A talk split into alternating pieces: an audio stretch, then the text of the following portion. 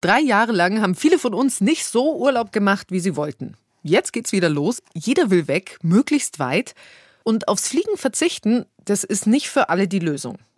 Aber was können wir machen, damit Fliegen zumindest ein bisschen weniger klimaschädlich ist? Drei Vorschläge gibt's von uns. Es bringt nämlich einiges, Flugrouten zu verbessern. Und wir sprechen darüber, warum sich da manchmal sogar ein Umweg lohnen kann. Außerdem erzählen wir euch, wie weit alternative klimaneutrale Treibstoffe sind. Und wir reden darüber, was ihr selber jetzt schon tun könnt. Ihr könnt nämlich zum Beispiel selber die Klimaziele der EU pimpen, indem ihr den Unternehmen einfach die Emissionsrechte wegkauft. Dreimal besser mit mir, Birgit Frank. Schön, dass ihr dabei seid. Und ich weiß nicht genau, wie ihr uns gerade hört.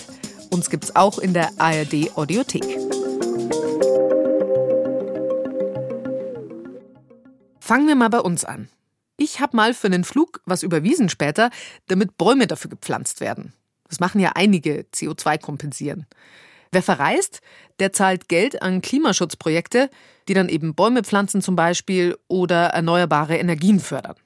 Später habe ich aber dann gelesen, dass das mit den Bäumen gar nichts bringt, weil die sowieso gepflanzt worden wären.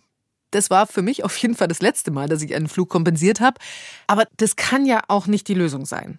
Wir haben also jemanden gefragt, der sich auskennt. Ich fliege aber sehr selten. Ich bin zum Beispiel auf die letzte Klimakonferenz nach Sharm el-Sheikh geflogen. Das war sozusagen unumgänglich. Das ist Lambert Schneider.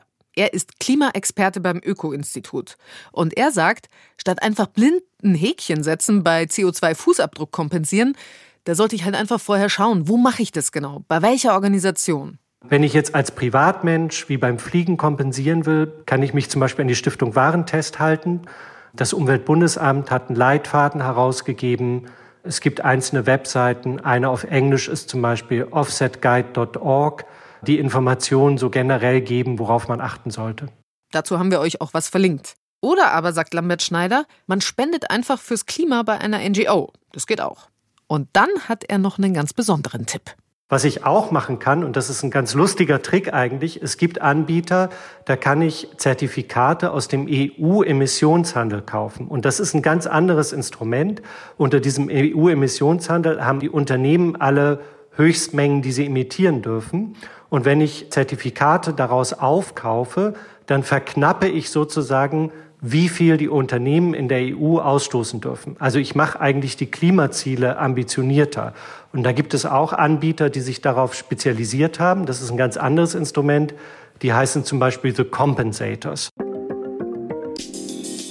Selber die Klimaziele der EU verschärfen, indem ich Unternehmen einfach die Rechte wegkaufe. Das klingt auf jeden Fall sehr ambitioniert. Wäre das was für euch? Oder macht ihr vielleicht was anderes, wenn ihr fliegt? Schreibt uns an dreimalbesser.br.de, dreimal ausgeschrieben.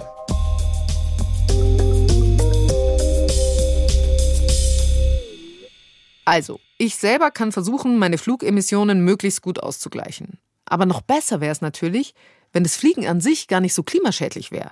Technisch kann man da noch einiges rausholen. Zum Beispiel, indem die Fluglinien ihre Routen verbessern. Also, wenn die Flugzeuge schlauer fliegen. Da gilt übrigens nicht, dass die kürzeste Strecke automatisch die beste ist. Warum erfahrt ihr gleich? Welche wirklich die beste ist? Daran forscht Sigrun Mattes. Die arbeitet beim Deutschen Zentrum für Luft- und Raumfahrt als Aviation Atmosphere Scientist. Also im Zweifelsfall sage ich, ich bin Atmosphärenphysikerin. Klingt auf Deutsch nicht ganz so cool, aber immer noch beeindruckend. Sigrun Mattes erforscht, wie sich die Flugrouten klimatechnisch optimieren lassen. Das könnte dann beim Fliegen mit eingeplant werden, also so wie das Wetter. Ein optimaler Flug von München nach New York, der sieht für Sie also in ein paar Jahren so aus. Sie steigen in Ihren Flieger ein und alle Fragestellungen sollten durch die Flugplanung, die 24 Stunden vorher stattgefunden hat, sechs Stunden vorher, zwei Stunden vorher, noch Wettervorhersage und so weiter, sollte alles bereits in den Systemen drinnen sein. Sie lehnen sich zurück. Das Flugzeug fliegt automatisch eine Route, die Sie sicher ans Ziel bringt. Vielleicht brauchen Sie für den Flug zehn Minuten länger. Ich würde ganz kurz gerne einhaken. Ich brauche zehn Minuten länger, weil ich ein paar Umwege fliege, um die fürs Klima optimale Flugroute zu wählen.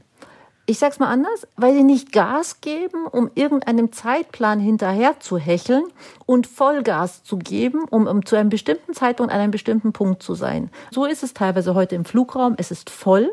Dieser Stress führt auch dazu, dass unnötig Sprit verbrannt werden muss, weil man im System nicht sagen kann, Leute, ich würde gerne ein bisschen Druck rausnehmen, um weniger zu emittieren. Und deswegen gibt es aber auch in meinen Augen diese Möglichkeiten, das System effizienter zu gestalten, weniger verbrauchen, wenn ich das System gezielt dahingehend ertüchtige, sage ich jetzt mal. Genau, und deswegen könnte es sein, dass Sie ein paar Minuten länger brauchen, aber Sie kommen entspannt in New York an und wissen, dass Sie die Transportleistung, die Sie gebraucht haben, mit minimalem Energie, Ressourcen und Klimaeffekt erzielen konnten, weil Ihre Airline ein super Planungssystem hat und Sie sicher ans Ziel gebracht hat. 10 oder auf 15 Prozent Kerosin könnte man so locker einsparen, meint Sigrun Mattes.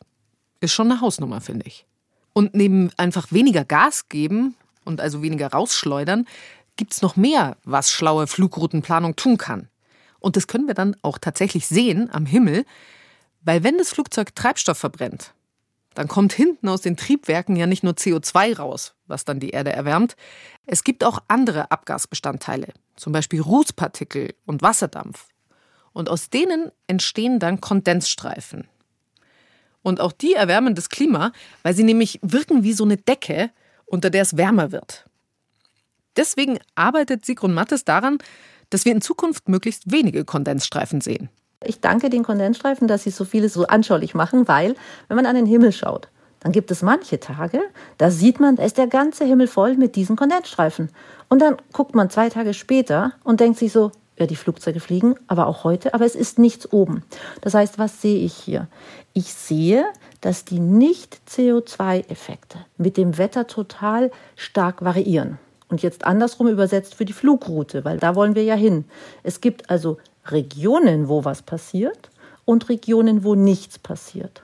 Wenn ich weiß, wo Regionen sind, die sehr sensibel, nennen wir das, auf diese freigesetzten Emissionen reagieren, dann kann ich natürlich versuchen, diese Regionen zu umfliegen. Das heißt, ich fliege an der Stelle ein bisschen tiefer. Und dann kann ich den Kondensstreifeneffekt, aber auch die anderen Effekte verringern, weil ich mit dem Wissen es anders planen kann, die Route. Und wie plane ich die anders? Also setze ich mich davor hin, okay, ich fliege jetzt von A nach B und dann muss ich so und so fliegen? Oder wie funktioniert das praktisch? Die Route wird ja auch heute schon ganz durch umfassende Software, also die haben große Computerprogramme und sehr viel Wissen und Informationen, die die einlesen. Das heißt, die brauchen eine Wettervorhersage, die brauchen die Winde, um zu gucken, okay, wie lange brauche ich? Wie viel Sprit brauche ich?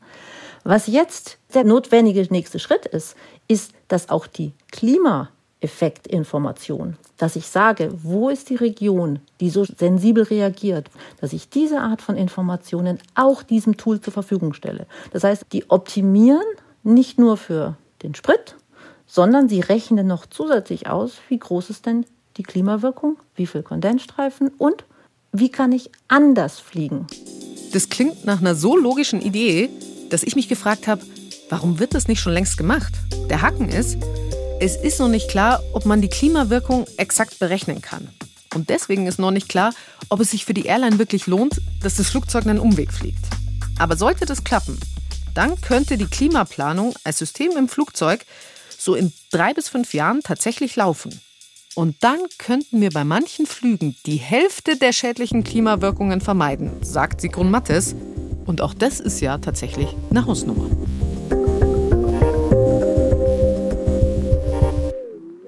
Wichtig ist, das haben uns alle Wissenschaftlerinnen und Wissenschaftler gesagt, mit denen wir gesprochen haben, du machst jetzt nicht nur eine Sache und dann wird das Fliegen weniger klimaschädlich. Es ist immer eine Kombi.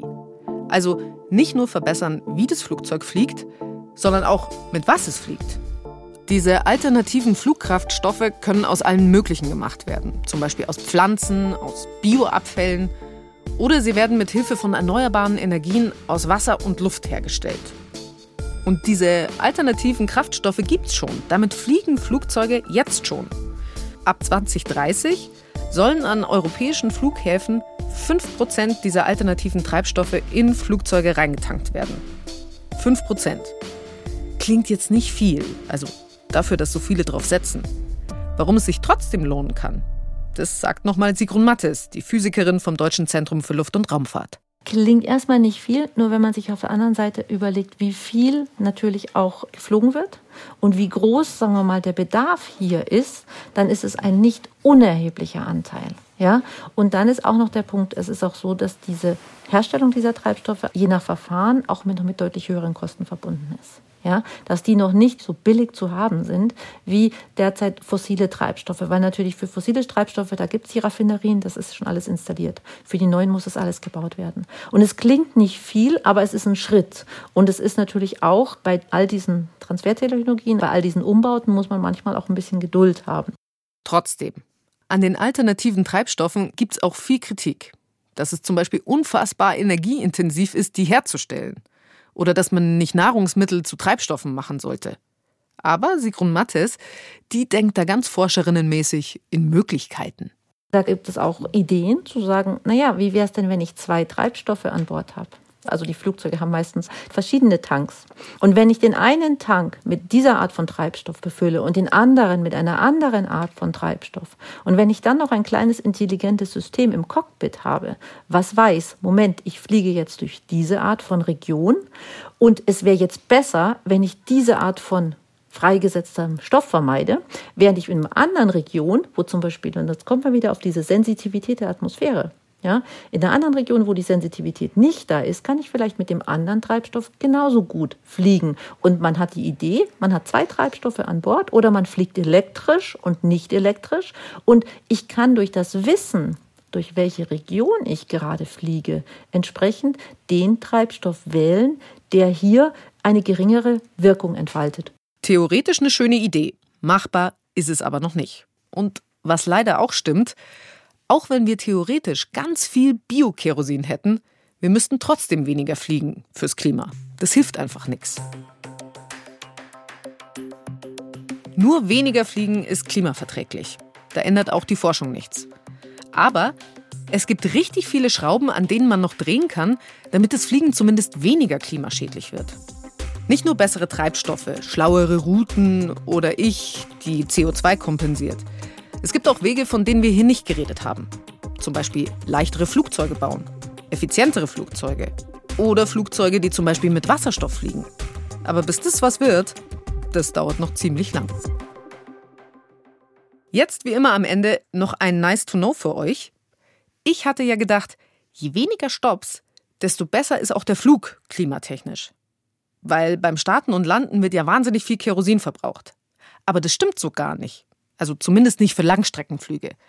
Weil wer da einen Zwischenstopp einlegt, der kann insgesamt leichter fliegen, weil ja nicht bis oben hin vollgetankt. Und dann kann das Flugzeug auch mehr Passagiere mitnehmen. Beim Umweltbundesamt heißt es, bei großen Langstreckenfliegern, da kann sich ein Tankstopp ab rund 5.500 Kilometern Flugstrecke lohnen. Das war's von uns. Wenn euch das Thema Nachhaltigkeit interessiert, dann hört doch mal in den Podcast Besser Leben rein von unseren Kollegen von Bayern 1. Ab Mitte März gibt es da schon die sechste Staffel und da erfahrt ihr zum Beispiel, wie es mit Photovoltaikanlagen für den Balkon aussieht. Und auch um E-Mobilität wird es gehen, aber diesmal um gebrauchte E-Autos oder E-Bikes. Ist es sinnvoll, sich sowas gebraucht zu kaufen? Und wenn ja, worauf muss ich da achten? Wie dreimal besser auch findet ihr alle bisherigen Staffeln von Besser Leben in der ARD Audiothek. Nächste Woche gibt es von uns eine neue Folge und drei Lösungsvorschläge mit Kevin Ebert, meine Redakteure Caspar von Au, Fabian Hermann und ich. Wir sagen, macht's gut.